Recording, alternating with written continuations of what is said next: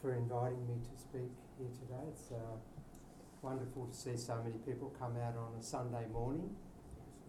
Uh, wouldn't happen in Australia. People, people would be watching uh, sport or sleeping. Um, so it's great to see you all smiling, and um, I'm really happy to give some input into your uh, thinking about uh, these really important issues, which I think is confounding the left. It's a big puzzle for the left. And as you'll. Sorry. Okay. Okay, I'll, I'll sit. No, no, no. Voila. Okay, I'll sit. Thank you. Um, the system has the inflexibility.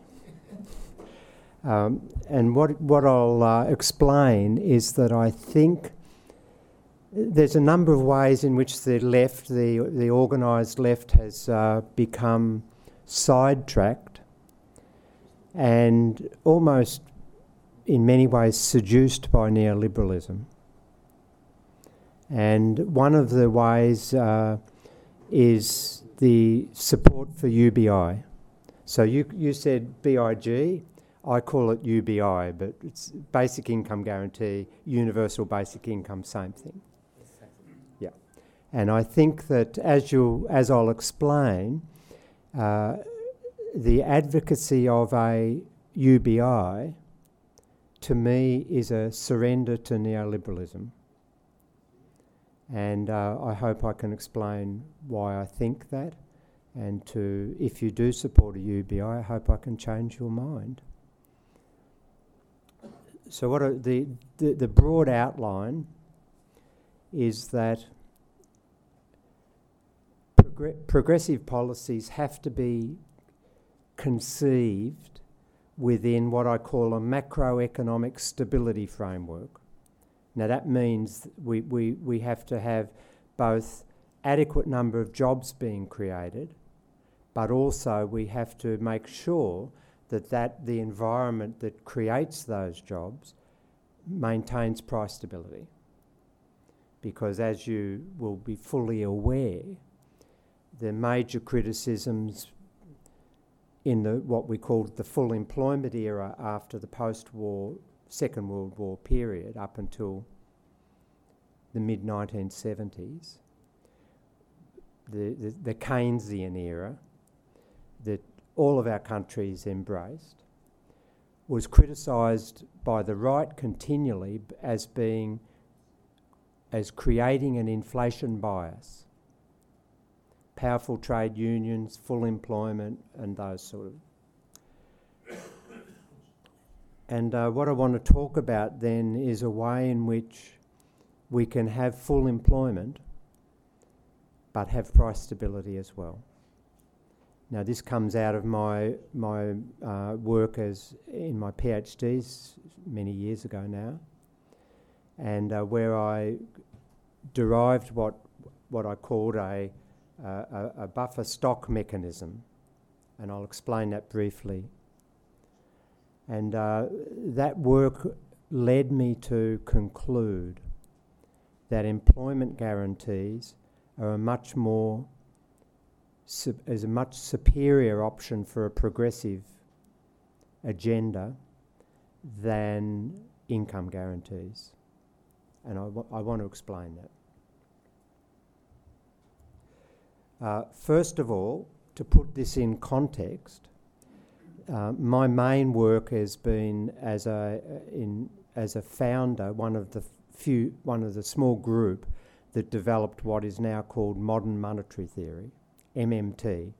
So if you do, if you don't, if you're not familiar with that, do a Google search, and you'll learn that uh, MMT is a growing school of thought in macroeconomics, and it's a fundamental challenge to the mainstream uh, what, what we can s- summarise as being the neoliberal consensus within uh, the academy and the policy making circles in macroeconomics.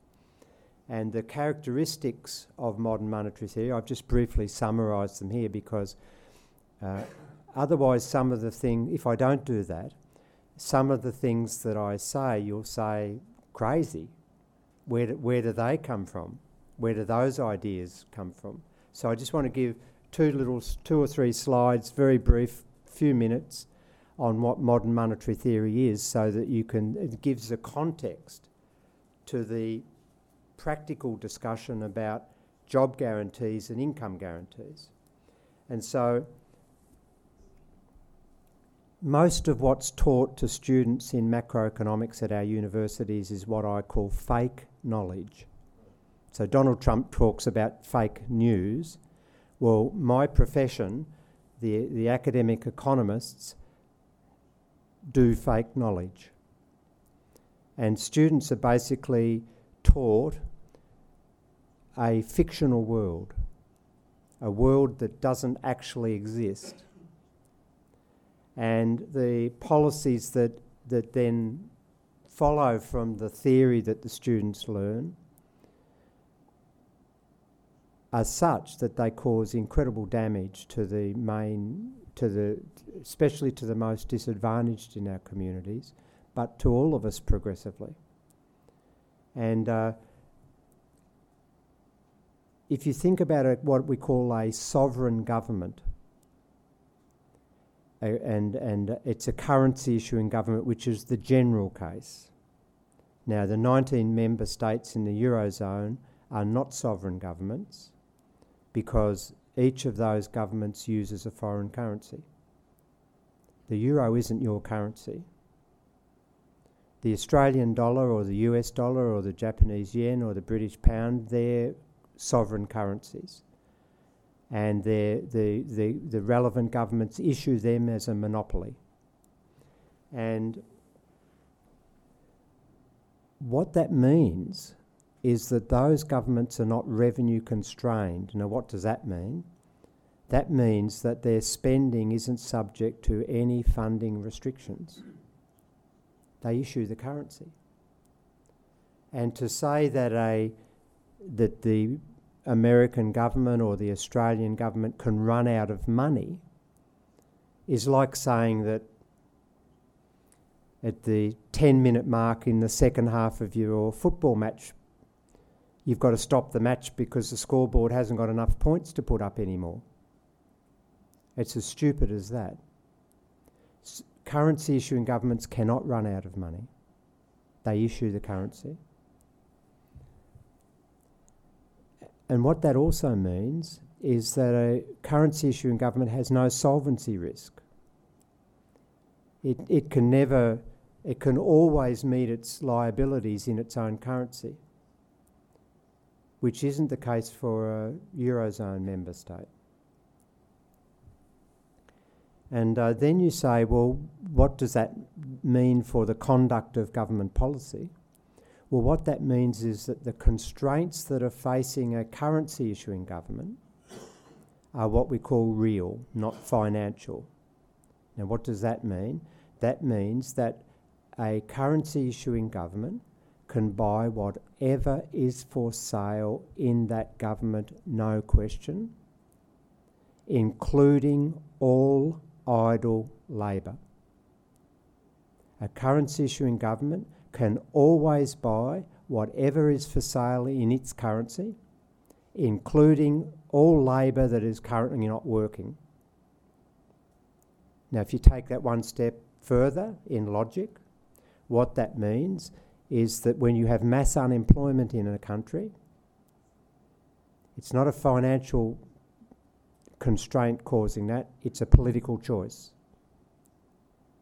If, the gov- if a currency issuing government can buy all resources that are for sale in its currency, which it can anytime it wants, then if there's a lot of uh, workers who are for sale but haven't got any buyer, which is what unemployment is, then a government can always buy them, buy their services, without question. And so when you, w- in the public debate in this neoliberal era, we've had politicians come out and say, well, we can't really do anything about unemployment because we haven't got enough money. Well, once you understand modern monetary theory, you know that that is a lie. That the, the, that's a smokescreen put up by the political spokesperson. They don't want to reduce the unemployment for whatever reason. Now, in this modern era, they, they are pressured by capital to maintain unemployment because that suppresses wage demands. And that, that keeps workers down. And it makes the job of trade unions much harder because trade unions are, are, are their membership says ease up. We can't push too hard for a greater share in national income because there's high unemployment.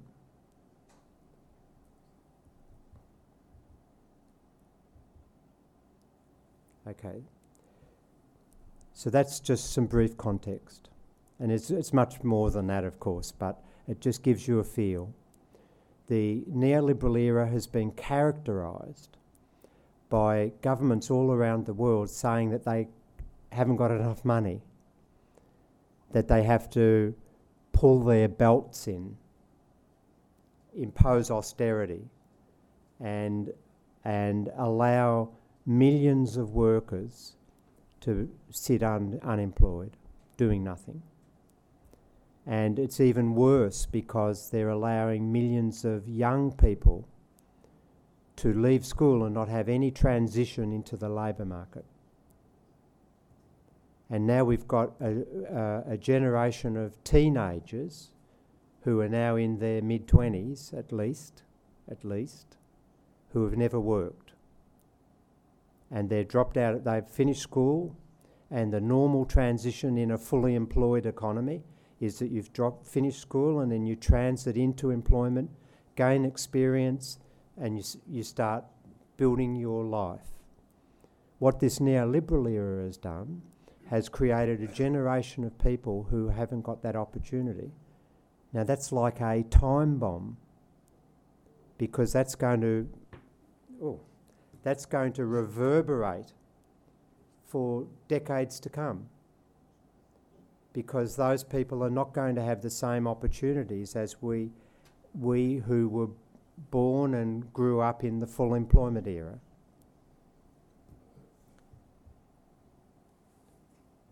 Now, when we think about UBI and uh, employment guarantees, the fundamental problem we're trying to deal with is income insecurity.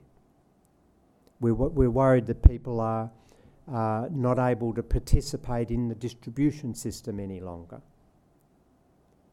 And the, the research is very clear that the problem of income insecurity is the major driver is unemployment. The, the major driver of poverty is unemployment, lack of jobs, lack of work. And the unless you want to be enter unless you're a neoliberal, then we've always understood what creates unemployment. It's a systemic shortage of jobs. It's a system problem. And the reason that the system doesn't produce enough jobs is because there's not enough spending in the economy from all the different sources of spending household consumption, private firms investing in equipment and plant and capital, government spending on various things, and uh, uh, income com- spending coming from the trade sector, exports. Whatever the reason is, the reason that uh, a system, an economy doesn't produce enough jobs is because there's not enough spending. We've always known that, and in this neoliberal era, we've been rewired, the framing has changed to reconstruct the problem of mass unemployment not as a failure to produce enough jobs, but as a, an individual failure. And so the, the neoliberal era has, has, has altered our sense of a collective. You know, we used to talk about communities and societies, now we talk about economies. And we used to talk about collectives and systems, now we talk about individuals. Everything's been individualised. And unemployment now is uh, constructed as a, pro- a failing of the individual who's unemployed. That somehow they're too lazy to get up and look for a job, or they've got too excessive ambitions as to what their, their calling in life might be. Uh, or, or that the government has intervened in the economy and put a minimum wage that's too high. And uh, so, so we've, we've reframed the whole concept of unemployment. And the, w- within that context, that's the debate about UBI. That the solution that and uh, Adelina was correct. I mean, the, the, the UBI has its roots back with Milton Friedman, negative income tax. And uh, progressives now uh, have embraced it in more modern times. But CEOs of Amazon have also embraced it. And uh, Amazon has the most pernicious working conditions for its workers. They're, they're a precariat. And as a left winger, I'm always very suspicious when the bosses and the heads of capital advocate something there's, uh, uh, as if it's for the good of the workers. Well, that's not what I believe. I think they know that it's not going to be good for workers. But and, and this this point here that when I when I consider the question of well, should we have uh, an income guarantee to resolve income insecurity and precariousness? Or should we have an employment guarantee?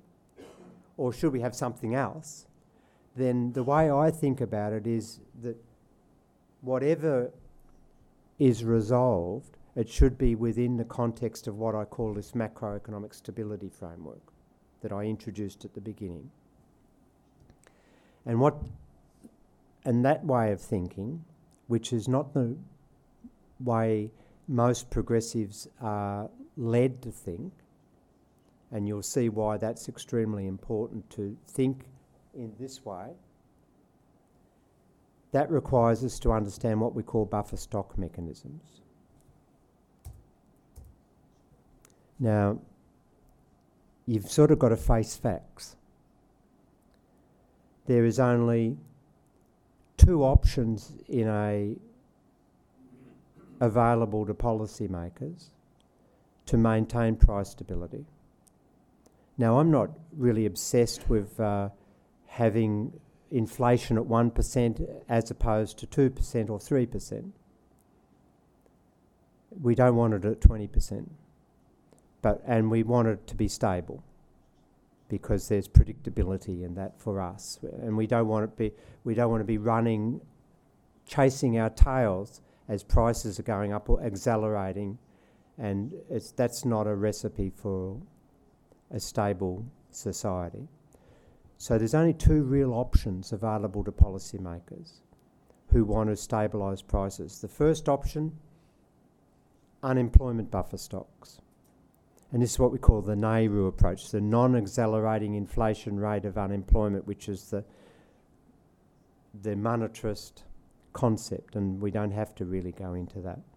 But the way the unemployment buffer stock works is to discipline the price process by forcing excess supply of labour in the labour market.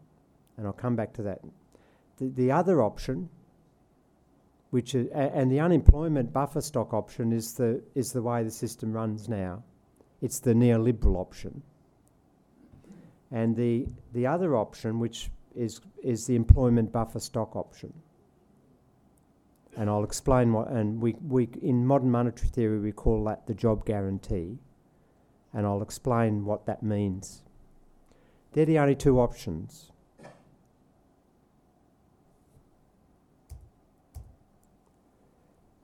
And the, the prior, prior to about, uh, depending which country we're, we're in, but it, you know, it's about the mid 70s all this started. Uh, after the Second World War, all of the government, all of the governments in the Western world agreed on a full employment commitment. They agreed to use their policies, their fiscal policy, spending and taxation, and their monetary policy, the setting of interest rates, they agreed to use those to make sure there was enough spending in the economy to ensure that there was enough jobs produced. And if the non government sector spending fell because there was some uncertainty or pessimism and people tried to save more or firms stopped investing, then the government stood ready to allow its deficit to rise, to fill that gap, and to maintain enough demand in the economy, enough spending, uh, therefore enough jobs. And in almost all of our economies, we had quite low unemployment. Not all of them, but most of economies had low unemployment. And unemployment was considered to be a policy target. That is, that, that we wanted to have low unemployment, and if unemployment rose, the government knew automatically it had to do something to bring it back down again in the neoliberal period using unemployment buffer stocks. A buffer stock is just a, a pool that rises and falls. And the concept is very n- well known in agriculture, uh, wh- where you have uh, uh, stores of agricultural products to, to rise when there's, a, there's an excess, you know, a good harvest, and, a f- and when there's a, a bad harvest, the pool will fall. But I'll come back to that. And what the neoliberal period has been characterised by is the shift from unemployment being a policy target to being a policy tool. So, do you get the difference between that? In the past, the policy target was something that you wanted to keep low in this case. But now we use unemployment as actual tool to do something else, and that is to suppress inflationary pressures. And we, we know that if you have inflationary pressures in the private economy, the private sector, we can uh, suppress them and discipline them by pushing up unemployment. That, that, that forces workers through their unions to re- reduce their wage demands. And it also, because the unemployment reduces incomes and uh, spending, it creates pressure on firms who are seeing their sales drop and their inventories rising. It creates pressure on them not to push up prices anymore. So, unemployment is a very successful way of stopping an inflationary episode.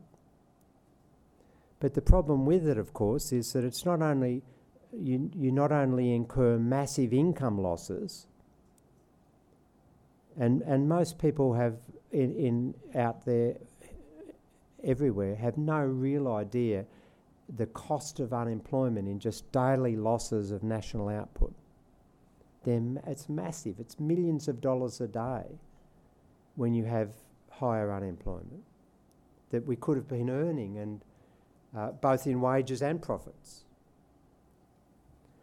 But it's not only just the income losses that are huge on a daily basis, they're ongoing. Every day you're just wasting that potential. We also know from research that unemployment carries Im- immense social costs,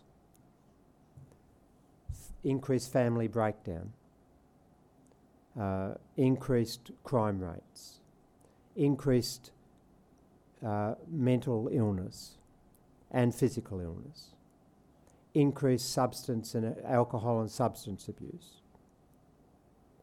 uh, and uh, intergenerational disadvantages. What are, what, do, what are they? Uh, we know from research that a child that grows up in a jobless household inherits the disadvantage into their adult lives. And now we've got enough data to see that children that have grown up in, in households where their parents are not working have unstable work histories themselves, are very disadvantaged when they become adults. So that it's not only today that there's massive costs, these costs translate for decades into the future.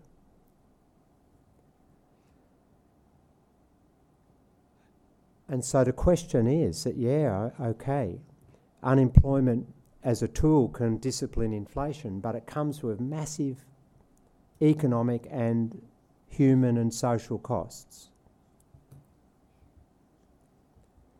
Now, ju- juxtapose that with the benefits of full employment, and you can just reverse what I said in terms of costs. Uh, full employment delivers a, a, greater sense of income stability.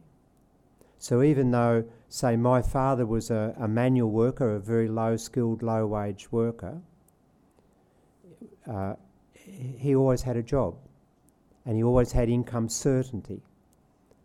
And that was, a, that was very important to, to low income families.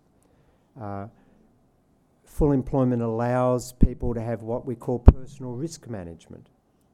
That means that you can save a bit and you, you have a stable income, you can save a bit for, for a rainy day in case your car breaks down or you need to fix your house or something.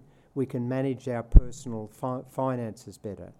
When there's mass unemployment, people become, th- their whole life becomes precarious, not, not bec- because, you know, when their refrigerator breaks down, they, they can't fix it. Uh, w- when their house gets a leak in the roof, they can't fix it. When someone gets sick, uh, they're in real trouble. Uh, we know that a full that uh, when a person has a job, they uh, uh, have better psychological health. They have a better sense of identity, social identity. They have a better where they fit in society. They have a better sense of self-esteem and confidence and we know that when there's unemployment, there, a person loses their job. The research in social psychology tells us that they start off with a social network this wide, and then progressively the so their social network shrinks. Boom, boom, boom, boom. Until they're lying on bed alone in a fetal position, depressed. That's what unemployment does.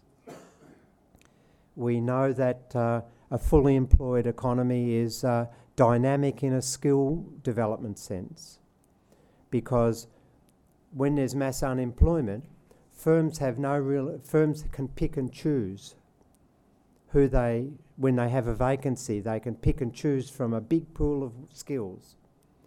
Whereas when there's a, a shortage of workers that in a fully employed economy firms have to chase workers and if they're not quite right, they have to reconfigure them through training. And so there's a dynamic efficiency of full employment that firms are, are, are forced to retrain and offer skill development as well as the job. Uh, we know that poverty rates fall when there's full employment, whereas poverty rates rise when there's unemployment. And uh, the intergenerational arguments are just the reverse of the ones I mentioned before, that uh, there's a very robust research result that tells us that children that grow up in, in uh, households that have jobs learn about work and learn the advantages of work and, and, and, and have better lives in that sense. So, that, so that's, that's the unemployment approach, the benefits of full employment, and this is an employment buffer stock approach. Now, just the where I got this idea from was when I was a fourth year student at the University of Melbourne, and I was studying agricultural economics. And Australia had a system then called the Wool Price Stabilisation Scheme, And th- this was a scheme that farmers had pressured them to introduce, that, that because of farm incomes were very variable, they wanted to have some certainty in their planning. And so they, the government agreed that, they, that it would stabilise the wool incomes each year uh, and to eliminate the variability of the, you know, the, of farming, the, the, of nature and all of that. And what the government did, if there was a, uh, a very strong wool clip that year, you know, lots of uh, wool produced and brought into the market, which would typically drive the price down, then the, f- the federal government agreed to buy the excess to stabilise the price and hold it in a stock, a buffer stock. And all around Australia, our cities had big red brick buildings, really big warehouses, and they were full of wool. And that was the government buying the wool and storing it. And of course, when the harvest was poor, the clip was poor for various reasons, which would drive the price up because there was a shortage of wool relative to demand. Well, then what the government did to stabilise the price it would sell the wool out of the wool, wool warehouses. And so the wool buffer stock went up and down depending upon the season, whether it was good or bad. Now, I wasn't very interested in wool, let me tell you. I, it's very warm, but what I was interested when I was at that time I was studying at that particular course uh, Australia started to get rise in unemployment. It was late 1970s. So we had had the oil crisis, and all around the world, unemployment was rising. So we historically had only ever had 2% unemployment. By then, the unemployment rate was around 7%. It was unbelievably high. And so I took from that wool scheme the idea that the government could when there was an excess supply of labour in the market, the government could just take that excess supply up, create a buffer stock of jobs, and when the economy was much stronger again, the private sector would just buy the labour back out of that buffer stock of jobs. And so you'd have this fluctuation of public sector jobs, but everybody could get a job at any point in time. And so the job guarantee, that's became the idea in my head and of the job guarantee.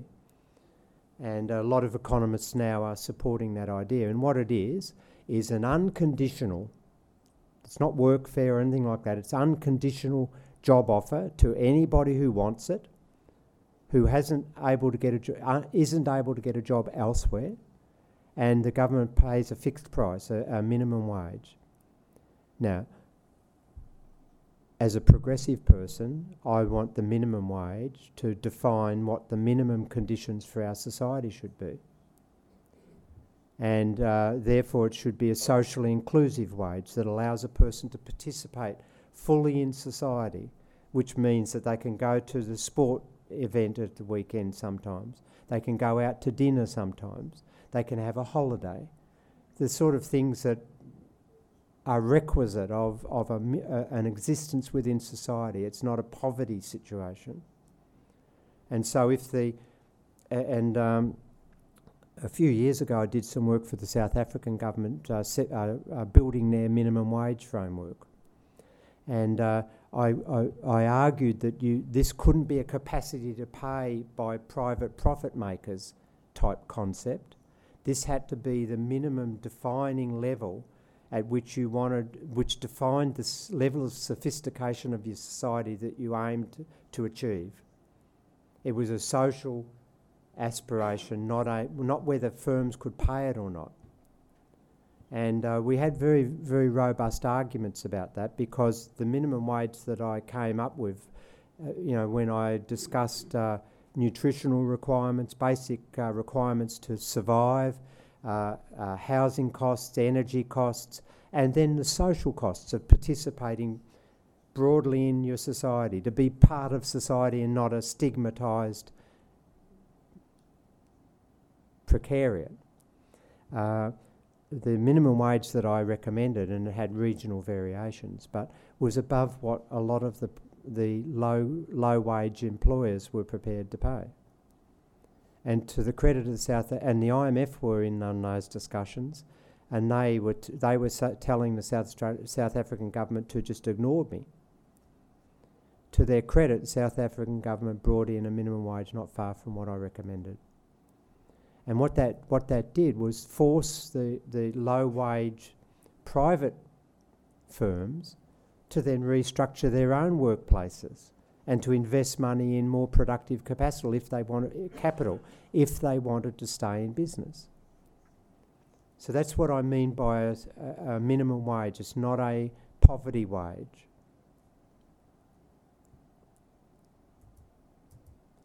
Now, how does that uh, fit in briefly to the concept of macro stability? Well, how it fits in is that currently, when there's inflation threats in the out there, the government basically eliminates those inflation threats by creating unemployment. That's that's our neoliberal system.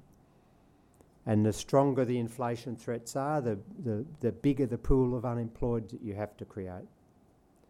The way the job guarantee addresses an inflation event is to move the workers from the inflating sector to the fixed price sector. Now, they do that by cutting spending, don't, don't get me wrong.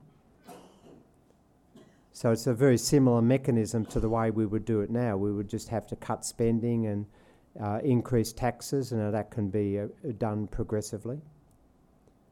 But instead of the workers becoming unemployed, they go into the fixed price sector and they're still employed. Now, it's not perfect. Don't think it's don't think it's it's the panacea for everything but it's better than what you've got. Some micro benefits of this approach, and these are sort of uh, reverse the cost of the unemployed approach. Uh,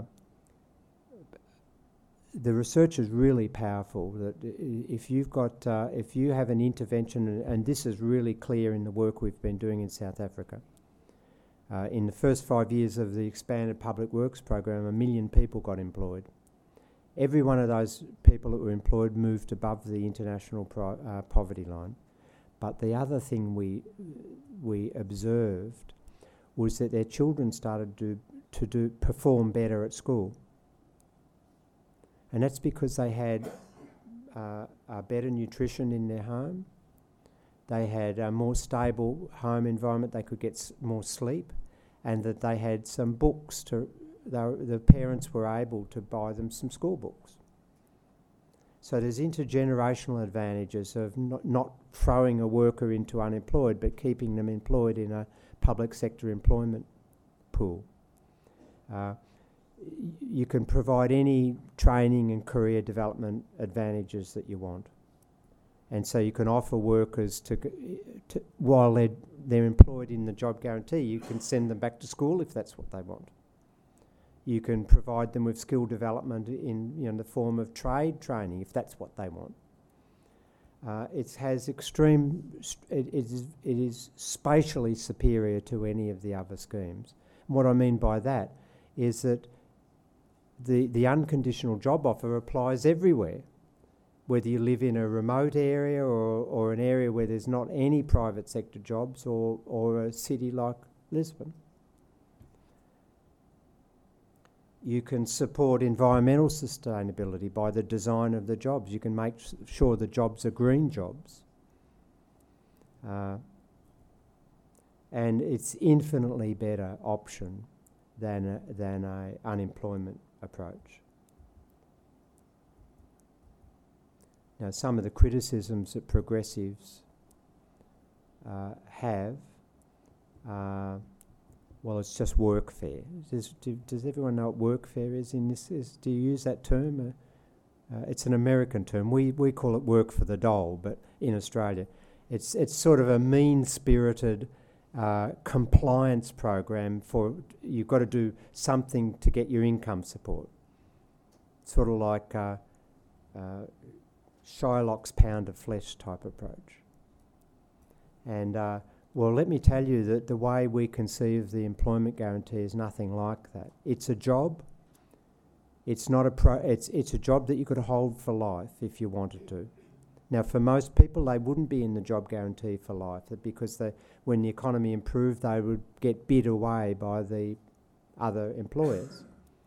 But for some workers, we know that that, uh, uh, with with who carry the most disadvantage in terms of their attractiveness to the neoliberal employers, people with disabilities, uh, ethnic minorities in communities where there's uh, racial discrimination, uh, uh very low skilled people with um, uh, criminal histories, all sorts of different characteristics that make, the, make it very hard for those people to participate in a society. Well, the job guarantee might be the give them stability for the rest of their lives. Um, we've, we've been told it's administratively impossible, but we have elaborate administrative systems in our in our societies that you know running tax systems, running welfare systems. That's just not not an argument.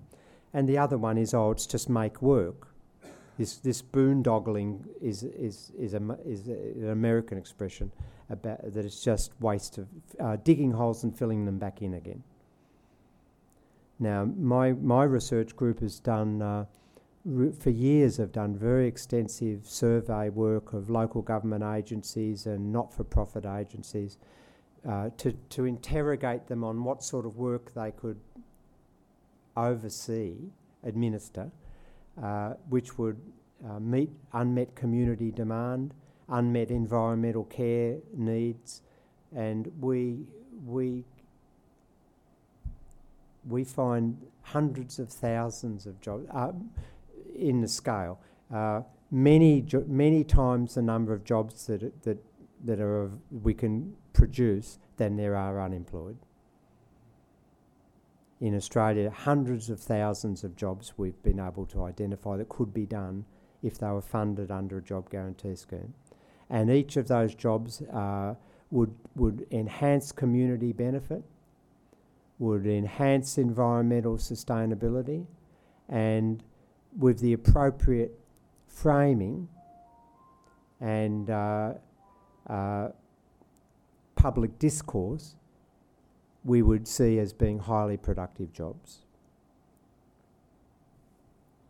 Know, when I, I, I, was out running this morning before I came here along the port area, I, I identified probably let's just, just say 10,000 jobs that could be done just in that little area there that would make this place look much better and people would feel much prouder about the place. Things like that.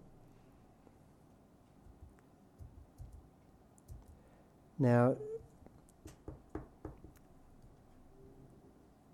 a lot of uh, really left wingers criticise me over my life by saying that oh you're just cr- you're just advocating a palliative to capitalism, a band aid recipe for capitalism, and um, they come up with that criticism while on a on a Saturday morning while they're drinking nice coffee and having a croissant, and plotting the revolution. And what I say to them is that the job guarantee is a, we, we have to have uh, policy interventions that are consistent with, with, with the existing culture that we're operating in. We've got to be able to bring the community along with us in our policy interventions. And if we try to introduce policies that are really culturally objectionable, then they're likely to be deeply resisted and resented. But we also know that culture shifts through education. You know, uh, uh, in the in the mid '70s, we wouldn't have dreamed of women being in the workforce to the the extent that they are now. And then in the mid 70s, that started to change, and social attitudes changed, and now we, we don't even think, of, in most societies, we don't even think about women having a career. That's an example of social change, and, and that take, but that's a slow burn, that takes time. And what we do need to do over time is have a discussion about what is productive work. What's the, what, what's the meaning of work? And at the moment, we, we're, we're biased towards thinking that meaningful work is work that you do for a private capitalist to make them profits. And that if you're not doing that, then that's not a real job. Well, the job guarantee can be a vehicle for progressively altering what we call what we think of productive work.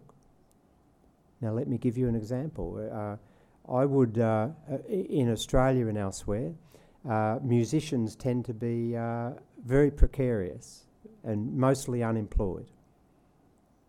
Now, I would offer musicians a job in the job guarantee. I would say, yeah, come along. You, you, we'll give you a job as a musician. And then they, they but I wouldn't, uh, the, but I would say to them, you can't just be in your band. You've got, to, we want to have reciprocation in society. We want people giving back to society to strengthen it. So I'd say to them, okay, you're in the job guarantee one or two days a week. You bring your band to a school building and you hold workshops for students on being in a band, writing songs, playing guitar, whatever. And in Australia, we have a really big problem in summer of people drowning at our beaches. And so I would hire, but also we have a lot of surfers, people who go surfing. And I would say to the surfers, I'll employ you in the job guarantee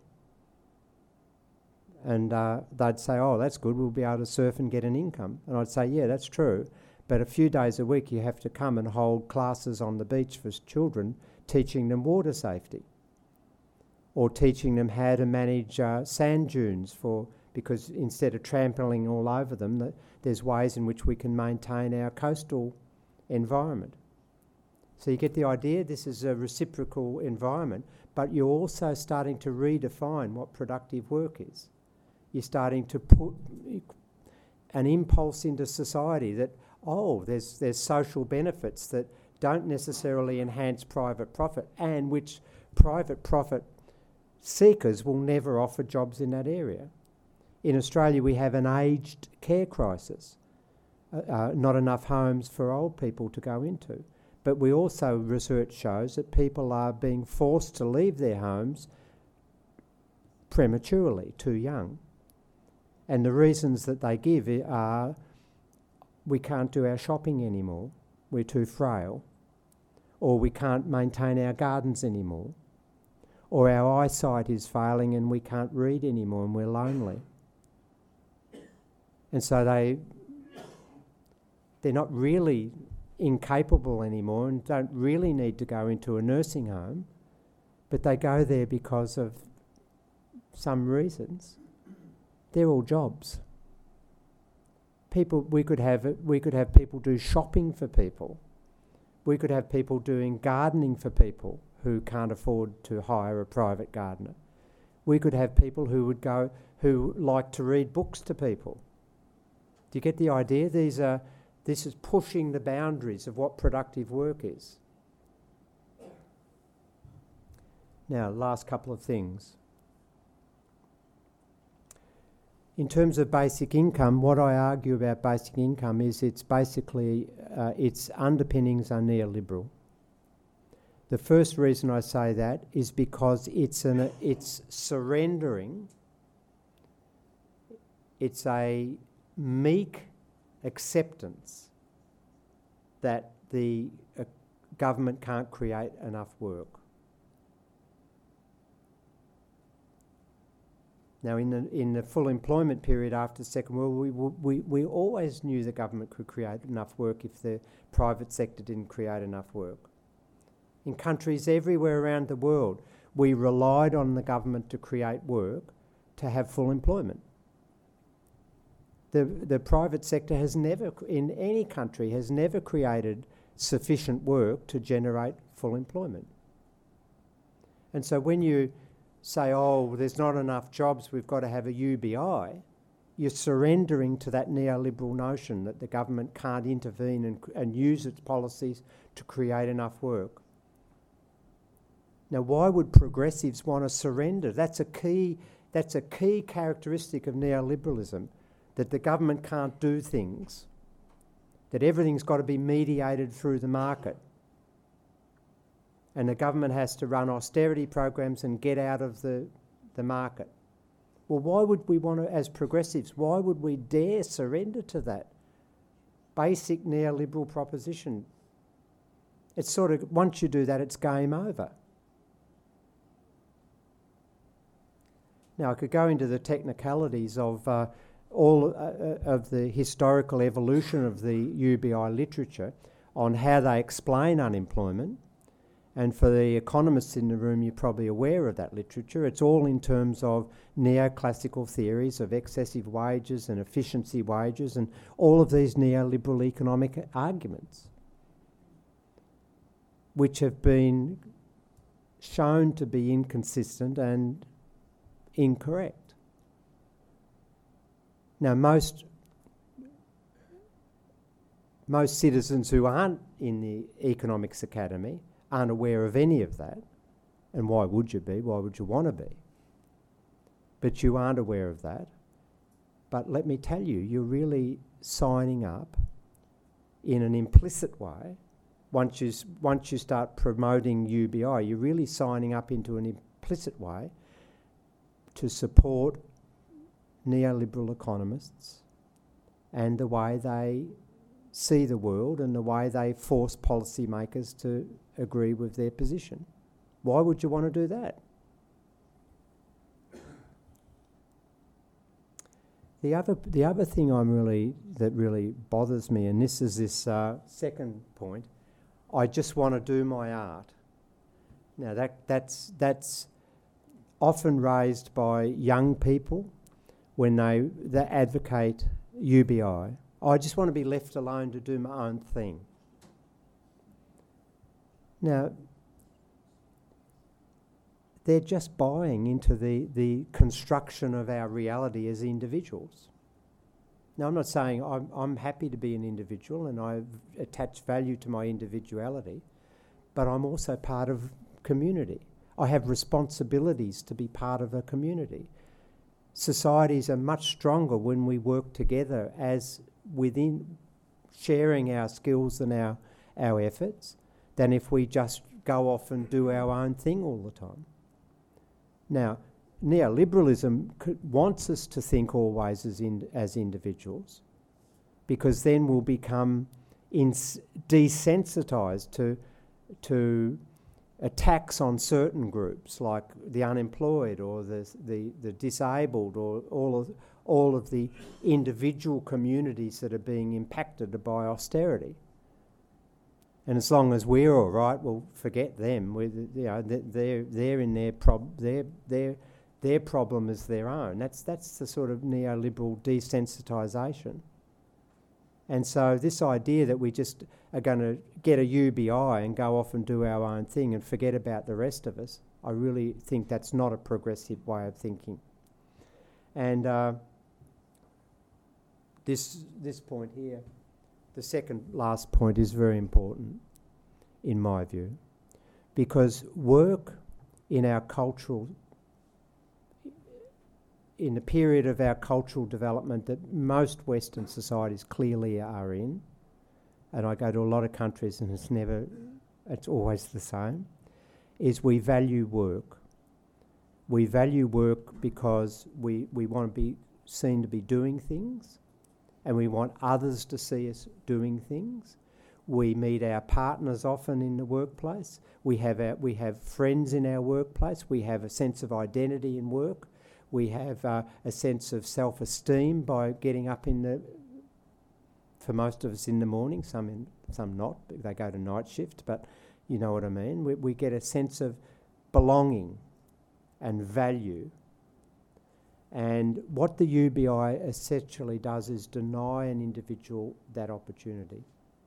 What a UBI does is reconstruct the individual not as a broad social entity, but as a consumption unit. Here's, here's a meagre amount of guaranteed income to keep you from starving. Go away and leave us alone. That's what the UBI does. It denies us the opportunity to participate in society in, in the, through work and through the income that we can earn through work and the self esteem. And um, the, the, the, other problem with it, and this goes, this is the last thing I'll say about, is, is about the macroeconomic stability framework.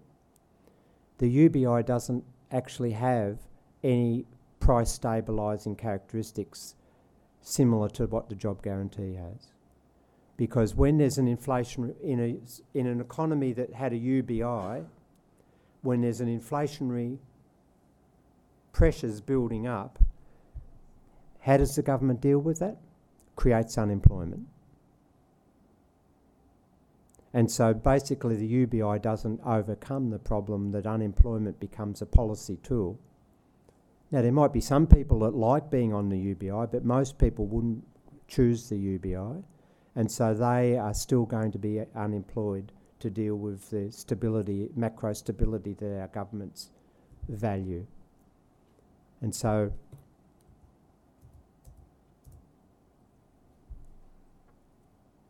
that's it. Thank you.